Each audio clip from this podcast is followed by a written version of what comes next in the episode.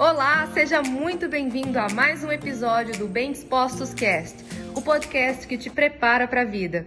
Você vai ser cada vez mais livre à medida que você vai se conectando exatamente, tão profundamente com você e vai desenvolvendo o seu espírito, a sua inteligência espiritual, que você vai ficando cada vez mais livre e mais leve para agir. A vida fica mais leve quando você se desenvolve. Então, se hoje a sua vida está arrastada, quer dizer que a sua mente está aprisionada, acorrentada a um monte de crença disfuncional que está impedindo que o seu espírito possa aflorar, crescer. E você vai conseguir crescer se você tiver a tríade espírito, mente e corpo crescendo juntas. Tá? Por isso que eu falei com vocês. Tem gente que está tão preso na aparência física, tão preso no corpo, enquanto tem outros que estão tão presos só no, no, no espiritual que não está cuidando do corpo, não está cuidando da mente, está preso ali, acha que tem que rezar o dia inteiro, mas continua vivendo uma vida ruim, medíocre.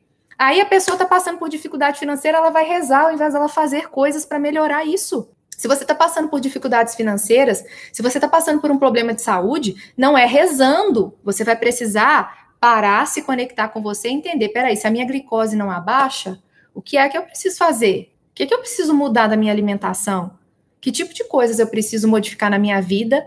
Que, que tipo de exercício eu posso começar a fazer, movimentar meu corpo para eu começar a melhorar e regular isso? Não é indo lá e rezar, Jesus, baixa minha glicose, Deus me cura. Não. E a sua parte? Cadê a maturidade para entender que você tem o livre-arbítrio, tem a liberdade para fazer o que você quiser com seu corpo, de bom e de ruim. Cadê a sua maturidade para isso? Se você achar que vai resolver tudo na sua vida na base da oração, você está vivendo um equívoco. Oração é bom sim, é necessário, nós precisamos de momentos de meditação, de oração, de interiorização, de fazer preces, nos conectar com Deus, de ter um relacionamento com Deus. Nós precisamos, e isso é algo para ser cultivado diariamente.